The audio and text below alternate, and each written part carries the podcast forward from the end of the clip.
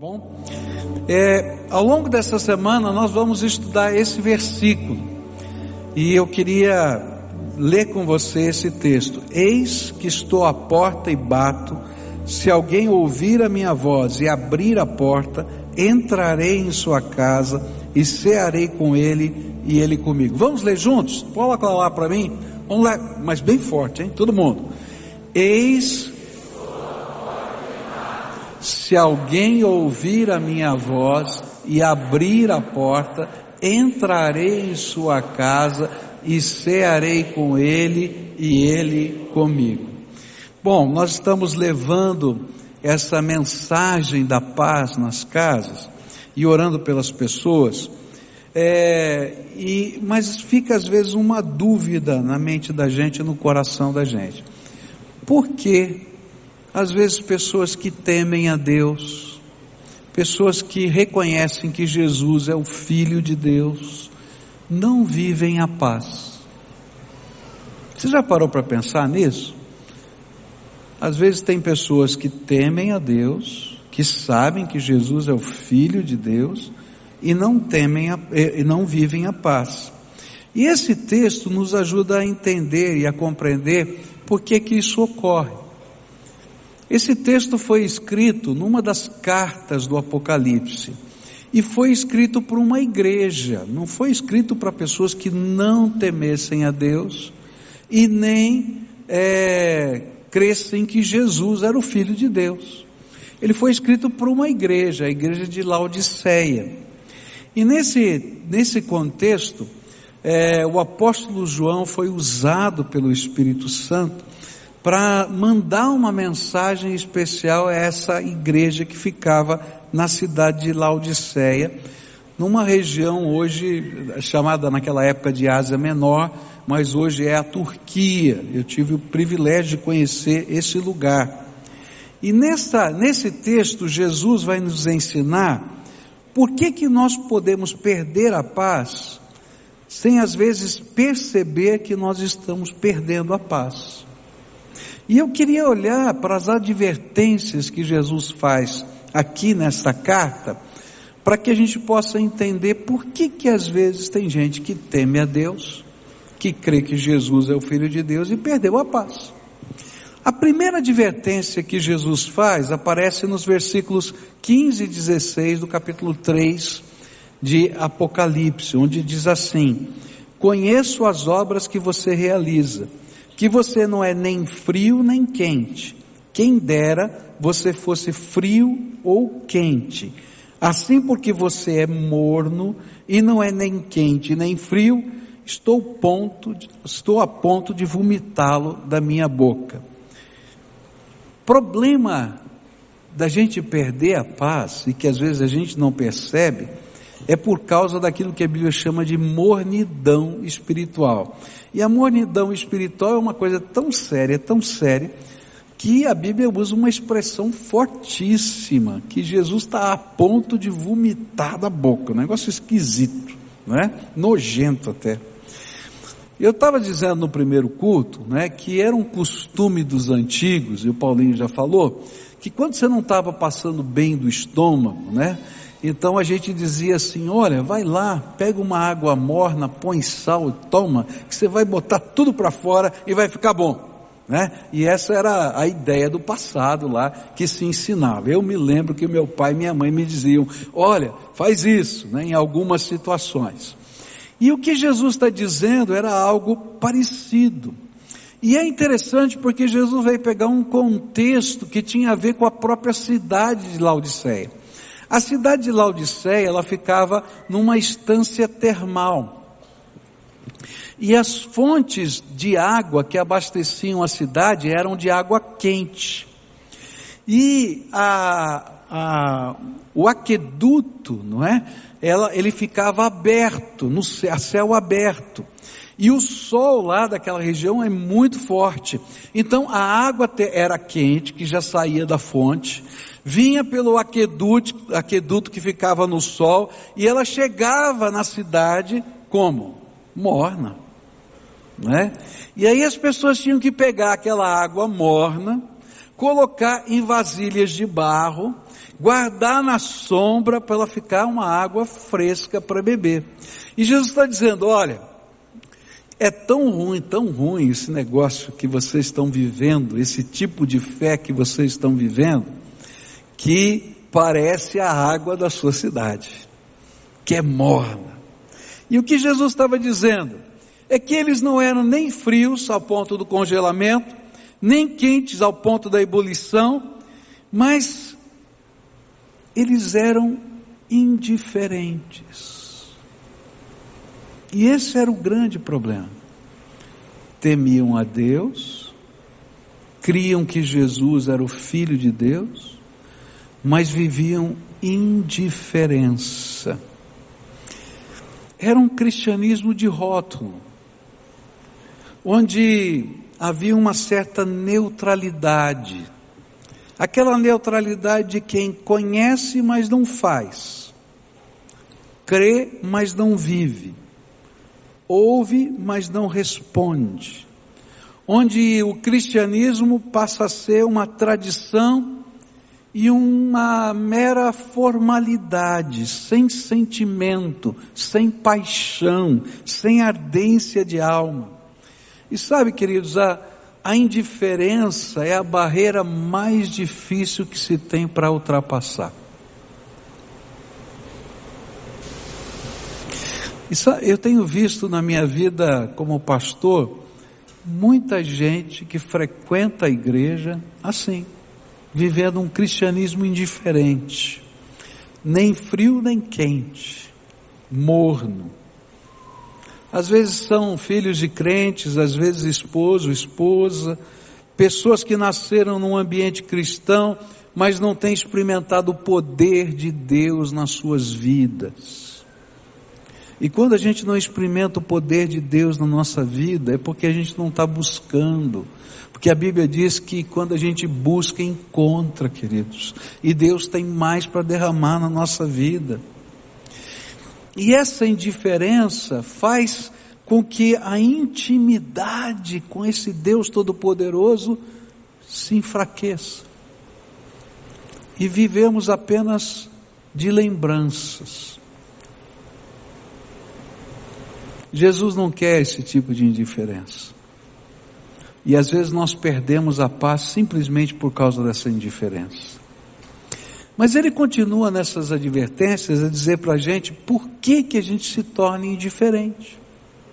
E aí a gente vai aprender isso nos versículos 17 e 18. Olha que coisa profunda.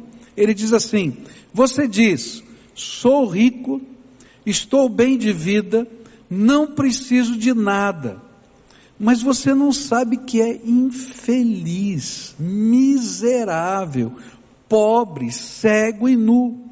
Aconselho que você compre de mim ouro refinado pelo fogo, para que você seja de fato rico. Compre vestes brancas para se vestir, a fim de que a vergonha de sua nudez não fique evidente, e colírio para ungir os olhos, a fim de que você possa ver. E é interessante porque outra vez Jesus tem, vai falar de coisas que eram muito conhecidas no contexto daquela cidade para ensinar o porquê da mornidão, o porquê dessa indiferença. E ele estava dizendo que a mornidão estava, em primeiro lugar, baseada no orgulho, na altivez daquelas pessoas. Aquela igreja ela estava situada numa cidade considerada uma cidade próspera, uma cidade rica. Essa cidade de Laodiceia era o centro bancário de toda aquela região. O dinheiro de toda aquela região circulava por aquela cidade.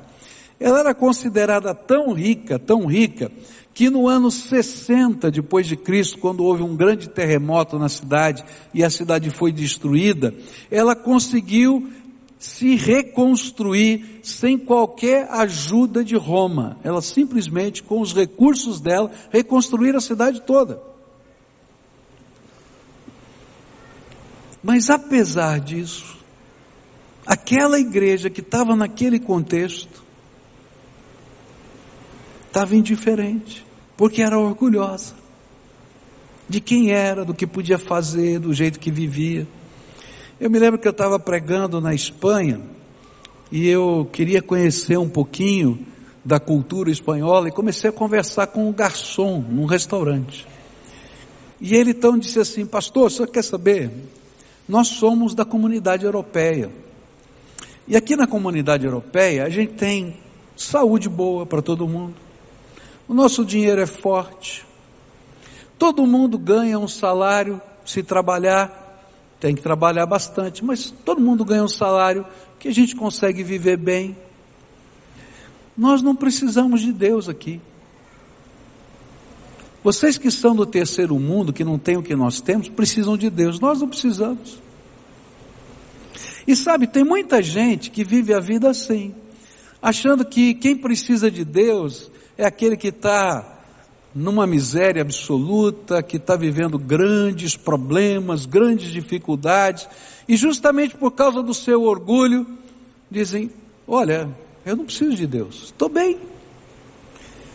Mas aos olhos de Deus, esses que estavam dizendo que estavam bem, ele estava dizendo assim: Você não está tá se vendo como eu estou te vendo.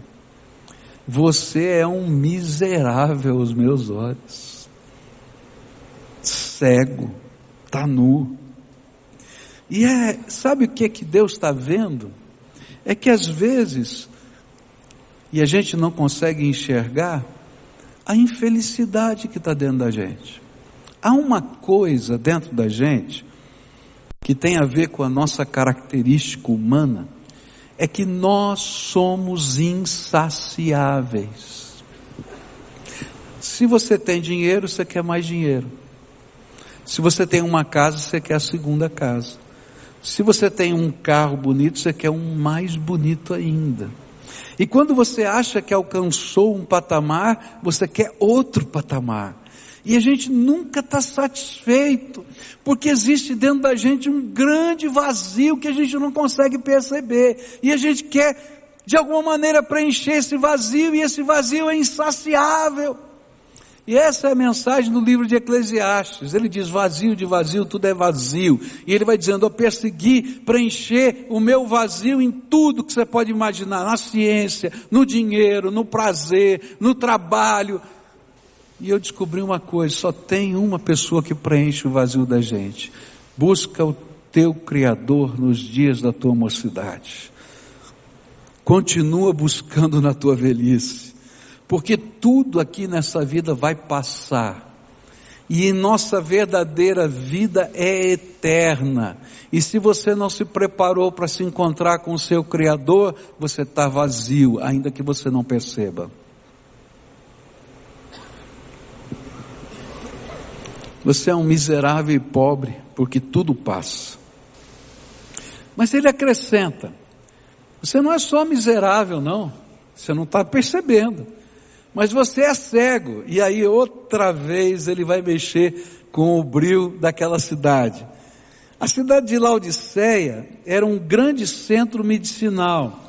E eles exportavam para o mundo todo um unguento especial que só eles fabricavam, chamado, chamado de colírio. Era um unguento para os olhos.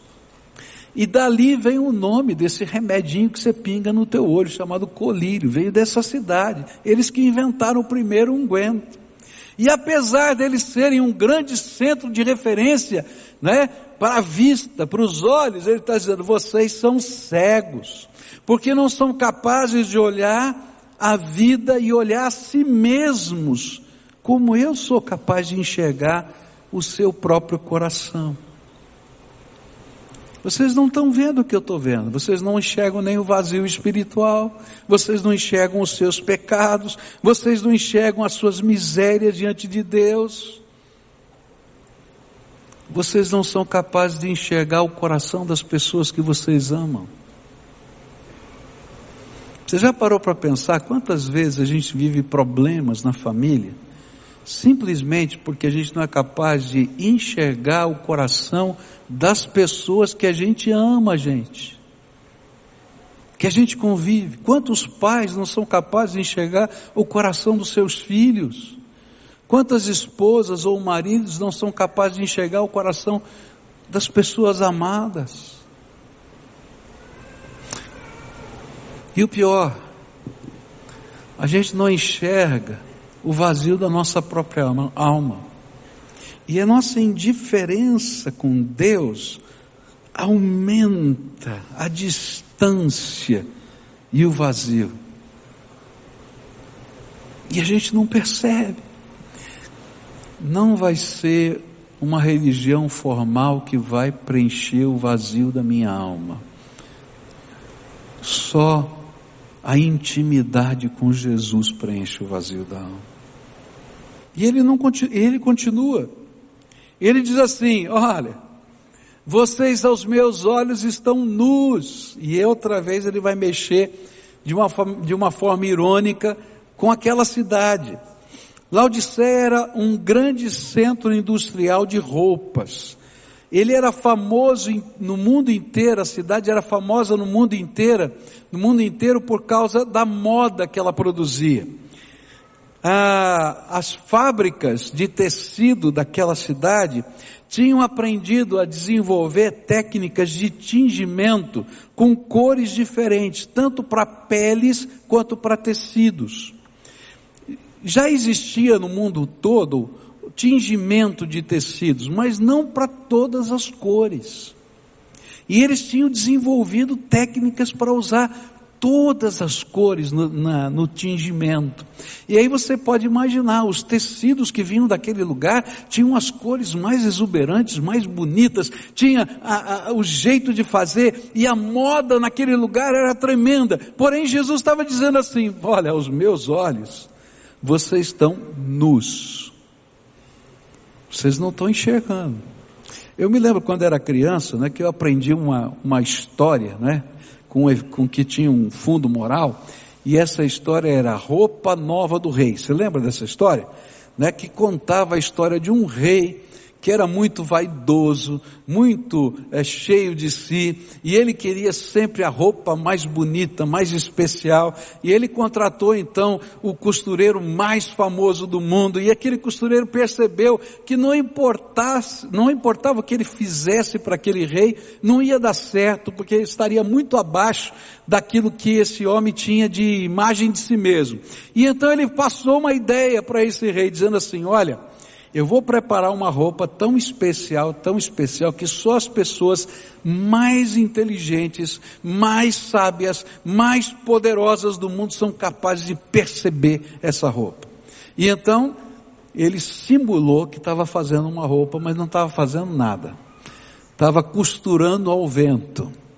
E dizia, rei, como o Senhor é uma pessoa das mais poderosas e mais inteligentes e mais capazes, certamente o Senhor vai ver a beleza dessa roupa. E o rei não queria admitir que ele não estava vendo nada.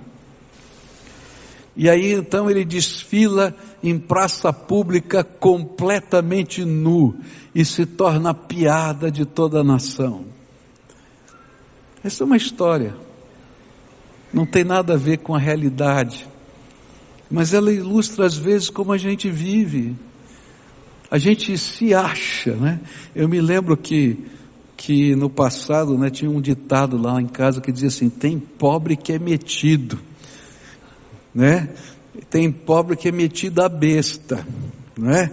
E que se acha, não aceita ajuda de ninguém, está lá desesperado e não sabe o que fazer, mas é, se acha ainda, né? Isso a gente falava em casa. E sabe, eu acho que Deus olha às vezes para a gente e vê assim, a gente está nu, miserável, cego, e a gente ainda se acha diante de Deus. E se torna indiferente ao chamado de Deus, ao toque de Deus na nossa vida.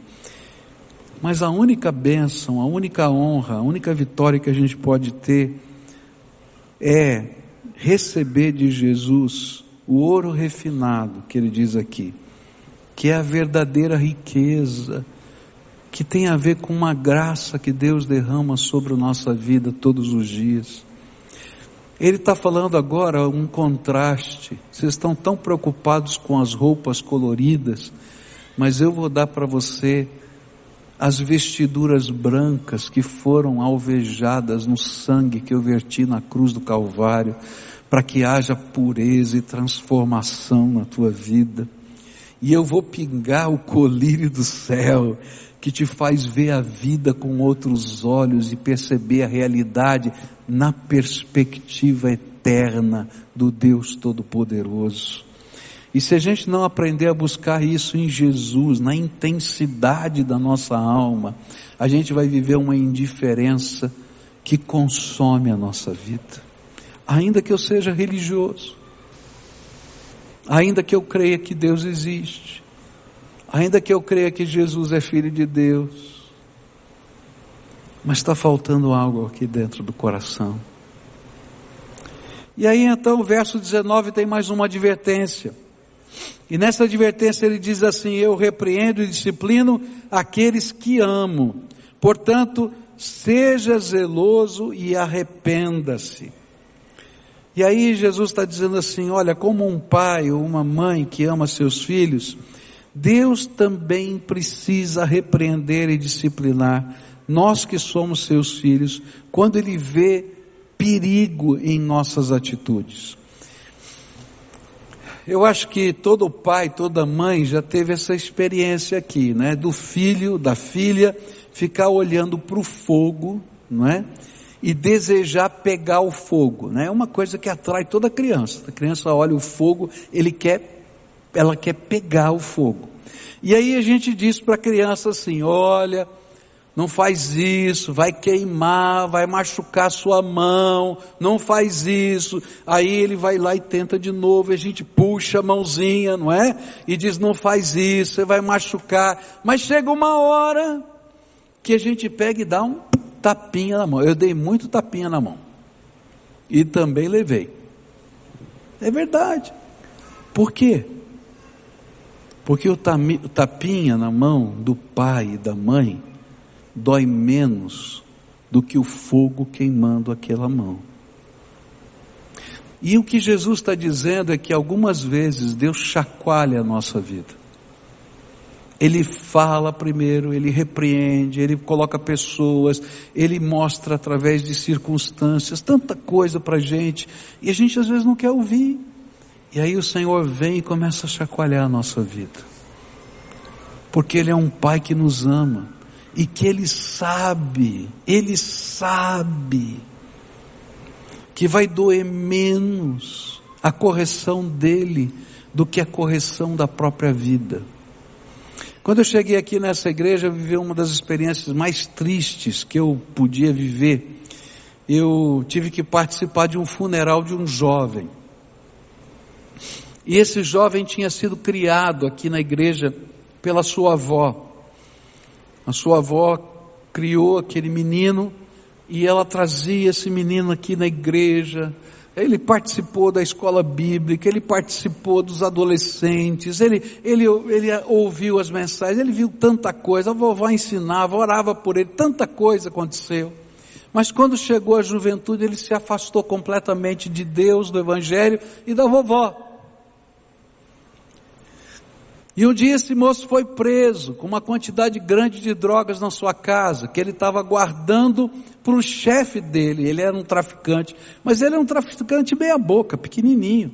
E ele estava guardando para o traficante grandão, na casa dele. E aí ele foi preso com aquela quantidade grande de drogas. E uma semana depois que ele tinha sido preso, ele foi morto na cadeia a pauladas por outros presos amando do traficante grandão. Era uma queima de arquivo para ele não falar quem era o chefe da quadrilha. E de repente a gente estava aqui na igreja. E tinha o corpo daquele menino que tinha sido morto a pauladas dentro de uma cadeia.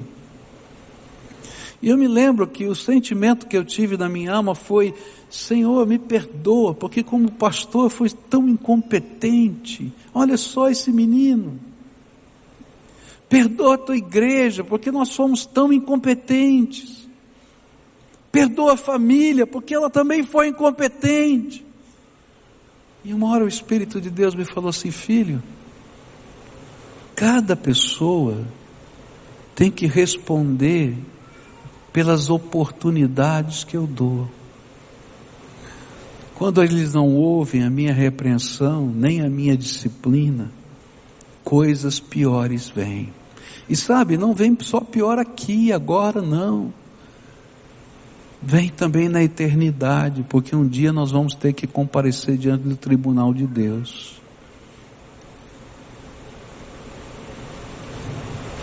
Deus às vezes está trabalhando a nossa vida como um pai trabalha na vida de uma criança bem pequenininha. Porque a repreensão e a disciplina de um pai vem cheia de amor. Porque ele sabe, o pai sabe, a mãe sabe, que a vida machuca muito mais.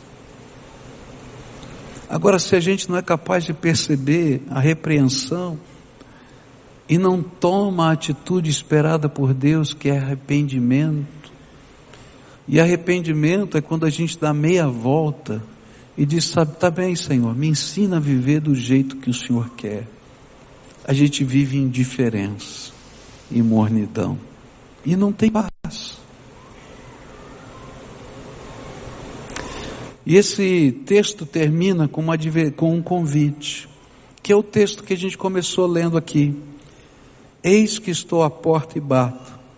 Se alguém ouvir a minha voz e abrir a porta, entrarei em sua casa e cearei com ele e ele comigo. E esse convite é o convite de Jesus.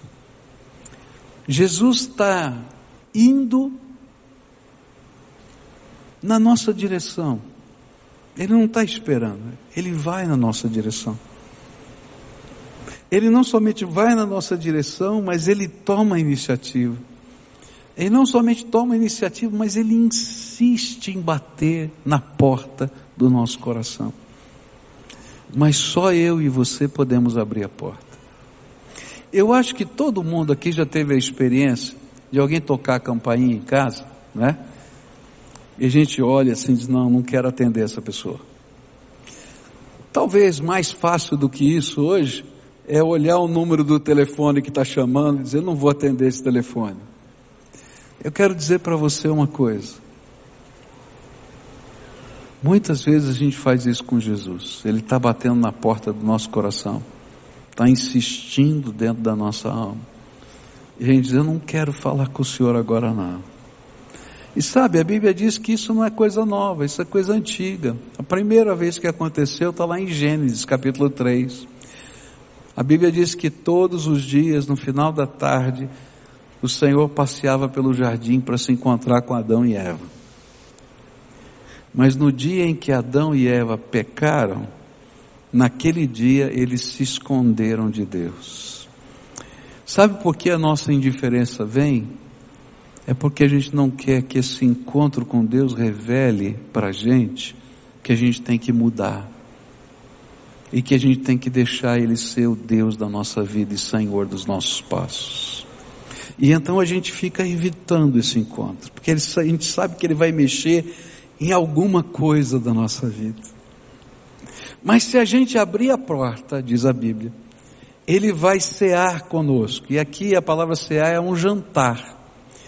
E a principal refeição naquela cultura, naquele tempo, era o jantar, onde a família se reunia e às vezes os amigos se reuniam.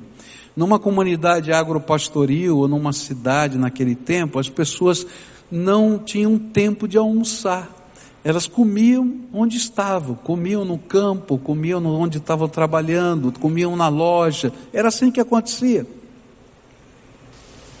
É muito interessante que na cidade de Éfeso, nas ruínas da cidade de Éfeso, a gente vai encontrar os primeiros fast foods do mundo. Eram pequenas lojinhas onde tinham pedras escavadas e ficavam as panelas. Ali tinha fogo por baixo, você passava, elas estão bem de frente para a rua, e você passava e pegava alguma coisa para comer, não é? Eu colocava naquele pão, parecendo pão sírio, e saía comendo e continuava o seu trabalho. Esse era o tipo. Agora de noite não. De noite juntava todo mundo, era uma festa, todo mundo batia papo. E aí o Senhor está dizendo o seguinte: olha, eu não vou comer um lanchinho com você não. eu vou sentar na mesa. E isso significava intimidade, significava o fruir da graça de Deus. Poder de Deus sobre a nossa vida, aquilo que Jesus chamou de verdadeira riqueza. E eu vou derramar a riqueza da minha graça, eu vou derramar a percepção da vida, segundo a minha perspectiva, e chega de cegueira. Eu vou colocar as roupas da transformação. Chega de mornidão. E ele acrescenta mais, versículos 21 e 22. Ao vencedor darei o direito de sentar-se comigo no meu trono, assim como também eu venci e me sentei com o meu Pai no seu trono. Quem tem ouvidos, ouça o que o Espírito diz às, igre às igrejas. E sabe o que ele está dizendo aqui? Que ele não apenas vai sentar conosco, mas ele vai nos dar vitória. E mais do que tudo, ele vai dar o reino dele para a gente. Essa é a promessa do Senhor Jesus. Mas essa promessa vem com um apelo. Se você está ouvindo a voz do Espírito, atenda. Eu queria concluir essa mensagem orando por você. Como a gente sempre faz em todos os cultos aqui, a gente sempre termina orando. Eu acho que não tem jeito melhor de a gente terminar um culto do que na presença de Deus, a gente buscando a face do Senhor. Mas eu queria orar por pessoas que nessa manhã o Espírito Santo está falando. Eu creio de todo o meu coração que enquanto a gente está conversando aqui, o Espírito de Deus está passeando no meio da gente. Eu creio de todo o meu coração que Deus está usando algumas das palavras que eu falei para aplicar na tua vida. E não é coisa minha, é coisa de Deus. Eu não conheço você mas o Senhor te conhece, Ele está aplicando ao teu coração. E o que Ele está fazendo é exatamente o que está escrito nesse texto. Ele está batendo na porta do nosso coração. Ele sabe que você teme a Deus. Se você não temesse a Deus, você não estaria num templo. Ele sabe que você crê que Jesus é o Filho de Deus. Senão, você não estaria numa igreja cristã, meu filho. Ele sabe de tudo isso. Mas às vezes ele está vendo dentro da gente mornidão, indiferença, uma distância, às vezes cautelosamente determinada por você. Porque às vezes a gente pensa assim: eu não quero me envolver muito, não. Esse negócio é muito complicado. Sabe, queridos, a gente acha que está bem. Mas o Senhor está olhando para a gente e está dizendo: Olha, deixa eu te falar como eu estou te vendo. Você precisa da minha graça na tua vida, do meu poder, da minha, da minha, do derramar do meu amor, de uma visão nova da vida, de uma paz que excede todo o entendimento. Deixa eu trabalhar. E a única maneira de a gente poder permitir que isso aconteça é abrindo a porta do nosso coração e deixando Jesus assumir o lugar de direito dele, Senhor da nossa vida. Essa é uma palavra muito forte. Porque essa palavra Senhor, no contexto do Novo Testamento, seria, significava dono de, de escravos. Significa que ele vai ser o dono da tua vida, vai ter todo o direito de mexer nas estruturas da tua casa, do teu negócio, do teu dia a dia. E quando ele faz isso, queridos, ao invés de ser penosa servidão, é grande libertação, porque a gente se esquece que nesse mundo não existe liberdade plena. Ou a gente serve a Deus, ou sem querer, a gente está seguindo o curso desse mundo que é dominado por Satanás. É isso que a Bíblia ensina. Então, nesta manhã, eu queria orar por pessoas a quem o Espírito está falando. E eu vou convidar essas pessoas para virem à frente para a gente orar juntos. E eu vou explicar porque eu convido para vir aqui à frente. Não é porque a oração do pastor é mais poderosa, não é porque esse lugar é mais santo do que os outros lugares, não. Esse não é um, uma, uma manifestação para Deus, é uma manifestação para você. Porque se você dentro de um templo, sendo tocado pela voz do Espírito, não está disposto a dar passos de fé, visíveis e concretos, quando você sair por aquela porta, você não vai fazê-los. E você pode tentar se convencer de todas as maneiras, como um viciado tenta se convencer que ele não precisa de ajuda para sair do vício. E ele diz: Não, pode deixar, eu vou para casa, eu vou, eu vou resolver minha vida. E não resolve nada, rapaz. É mentira. E todo mundo sabe que é mentira, menos ele. Agora, quando a gente dá passos de fé, a gente abre a porta da alma e concretiza aquilo que está dentro da nossa mente e deixa que o Espírito Santo se manifeste dentro de nós. E é por isso que a Bíblia fala algumas coisas que parecem estranhas. Ele diz que é com a boca que se confessa que Jesus Cristo é o Senhor, e com o coração se crê. Ele está dizendo: olha, na alma a gente crê, mas existem algumas atitudes práticas que a gente tem que tomar. Então, se hoje o Espírito Santo de Deus está falando, você está ouvindo a voz do Espírito, como a Bíblia diz, então responda, porque a única pessoa que pode abrir a porta é você. Então, se Deus está falando com você e você quer orar comigo hoje, deixando Jesus acabar com a indiferença. Vai saindo do teu lugar agora, isso, em nome de Jesus, vai saindo do teu lugar. Vem aqui você, a quem o Espírito Santo está falando. Vem a família toda, se o Senhor estiver falando com uma família. Às vezes a família toda está precisando. Venha, venha junto. E a gente vai estar orando junto, colocando na mão do Senhor. Porque o Senhor tem algo para fazer aqui hoje, na tua vida, no teu coração. Deixa a obra que Deus quer fazer na tua vida acontecer do jeito dele. É muito comum nessa hora a gente dizer: Senhor, eu vou fazer, mas eu vou fazer do meu jeito. Lembra que do teu jeito você está fazendo há muito tempo. Talvez esteja na hora de fazer do jeito de Jesus. E o jeito de Jesus funciona, eu garanto para você. O jeito de Jesus funciona. Deixa ele transformar, ele mexer ele tocar. Chega de mornidão, chega de mornidão. Chega, deixa o Espírito de Deus fazer a obra dele na tua vida. Chega de mornidão, chega de mornidão, chega de indiferença, chega de vazio.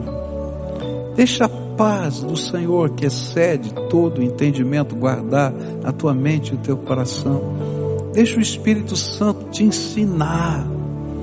Essa semana eu estava conversando com uma irmã e essa irmã me disse que foi convidada por uma outra pessoa que estava buscando alguma coisa de Deus e ela disse: Olha, eu vou procurar em tal cidade um determinado profeta. Dizem que ele é capaz de fazer, falar tantas coisas. E ela disse assim: Ok, eu vou orar e perguntar para Deus se é esse o caminho. E ela começou a orar e o Espírito Santo falou para essa irmã: Filha, fala para tua amiga que eu converso com você todos os dias e que eu posso revelar para ela também todas as coisas como eu revelo para você todos os dias. Eu quero fazer dela e de você um profeta, porque eu vou me revelar a você. Sabe, queridos, às vezes na nossa busca, a gente não quer que Jesus se revele, a gente quer que alguém venha com uma vara de condão e faça algum milagre. Queridos, olha, tem gente muito poderosa, eu conheço gente muito santa, mas eu quero te dizer uma coisa linda. Jesus quer fazer de você, filho amado, alguém que conheça a voz dele e o poder dele. Alguém que experimente a graça dele, que possa fechar a porta do seu quarto e dizer: Jesus se encontrou comigo, eu senti o poder dele na minha vida. Que quando você comece a orar, flua a graça de Deus, porque ele não deu o Espírito sob medida, ele quer derramar sobre todos quantos o invoquem. Você está com seus filhinhos aqui? Quando vocês puserem a mão sobre a cabecinha deles, que venha poder de Deus para abençoá-los. E vocês tenham convicção disso. Porque Jesus é Senhor dessa casa. Tá? Então agora nós vamos orar. Você concorda com isso? Vamos orar? Primeira oração. Você vai ter que fazer. Eu em seguida vou fazer uma. Mas a primeira oração. Durante essa mensagem, o Espírito Santo ministrou no teu coração. E alguma coisa sobre a mornidão ele falou, não foi? O que é que está impedindo você de experimentar essa comunhão mais intensa? Talvez o Espírito tenha falado com você algumas coisas. Então essas coisas coloca diante de Deus, Senhor. Hoje o Teu Espírito me mostrou isso. Eu quero te pedir perdão e quero dizer, quero entregar na tua mão. Fala isso com as tuas palavras e, se for possível, diz o que o Espírito Santo te revelou, tá? Fala para ele. Pode falar para ele também. Eu ouvi o Senhor bater na minha porta. E eu estou escancarando a porta. Pode entrar. Pode entrar. Pode entrar. Pode entrar, Jesus. Pode entrar. E faz o que o Senhor quiser. Do jeito que o Senhor quiser. Agora quero orar por você. Senhor Jesus, olha para o coração desses teus filhos que estão aqui. A tua palavra nos garante, nos diz, nos afirma com toda certeza que antes da fundação do mundo, o Senhor já sabia que eles iam existir. E que antes da fundação do mundo, o Senhor já havia amado a cada um deles. A tua palavra nos garante, Pai, que quando eles estavam sendo gerados no ventre da mamãe, o Senhor se alegrou com a multiplicação de cada uma das células. A tua palavra nos garante que o Senhor tem um plano maravilhoso para a vida deles. E eu quero te pedir, Senhor, agora abre as janelas dos céus e começa a derramar do teu Espírito Santo sobre eles. Começa a derramar da tua graça, começa a derramar do teu poder. Visita, Pai, essa casa. Na verdade, Pai, não sai mais de lá não. Mora com eles. Reina neles revela o teu poder na vida deles e que essa paz de Jesus, que excede todo o entendimento, guarde a mente e o coração deles. Ó oh, Pai, abre os olhos espirituais, tira as vendas que Satanás colocaram, colocou e permita que eles enxerguem na perspectiva do teu reino. Coloque as roupas novas, Senhor, da transformação. Ó oh, Pai, dá consciência das necessidades para que eles te busquem com interesse de alma. Ó oh, Pai, que o Senhor dê das tuas riquezas, da vitória e do teu reino. É aquilo que eu clamo em nome de Jesus. Amém e amém. Agora todo mundo de pé agora. E a gente vai terminar o culto assim. Dá a mão para quem está perto de você. E a gente vai orar juntos, tá? Ou melhor, vai louvar juntos e depois orar juntos. Eu queria convidar para virem aqui à frente todos os é, mensageiros da paz, todos os pastores, diáconos, líderes de células, conselheiros, ministros de oração, venham aqui à frente. Se você deseja que alguém ore por você especificamente, tem um motivo que está na tua alma. A gente vai estar tá cantando, vai terminar o culto. Você se aproxima de quem estiver aqui à frente e diga: Olha, ora por mim tá? Eu estou vivendo essa batalha, essa luta, e eu gostaria que alguém orasse especificamente por mim. Isso às vezes é um desejo da alma da gente, então você pode vir. Quero desafiar você ao seguinte: você deu o primeiro passo, mas não termina aqui, tá? Não pode ser só uma liturgia. Dá o segundo, o terceiro e o quarto passo. Sabe como é que a gente faz? Marca um encontro com Jesus todo dia. A hora e o lugar é problema teu. Você não precisa estar num templo. Marca um encontro com Jesus todo dia. A hora e o lugar, você vai dizer. Ele vai estar lá. Você vai abrir o teu coração para Ele como se abriu aqui hoje. Fala com Ele, do teu jeito, tá? Invoca a presença de Jesus, mas escuta o que Ele tem para falar. E como é que a gente escuta? Através da Bíblia. Começa a ler lá os evangelhos, depois vai lá, termina o Novo Testamento, depois você vai ler o Velho Testamento, porque o Velho fala de profecias, é mais difícil. Mas se eu vejo o cumprimento das profecias, fica mais fácil entendê-las. O Novo Testamento cumpre as profecias, e isso vai ajudar. Se você não tem uma Bíblia que você entenda, é porque você está lendo numa Bíblia que tem uma tradução das primeiras traduções em português que foram feitas há 350 anos atrás. Tem um português difícil, tá? Se você quiser, eu quero te dar de presente. Ninguém vai vender nada, tá? É um presente. Uma Bíblia na linguagem de hoje. Você pede para alguém que tiver lá de coletinho verde, tá? Olha, eu quero uma Bíblia, dessa que o pastor falou. É presente, leva para casa. Isso é, é ferramenta de crescimento. Deixa o Espírito de Deus falar com você. Ele quer falar com você. Com você. E ele vai falar todos os dias. Porque ele entrou na tua casa, no teu coração, na tua vida. Deixa ele falar. Deixa a bênção dele fluir na tua vida, tá bom?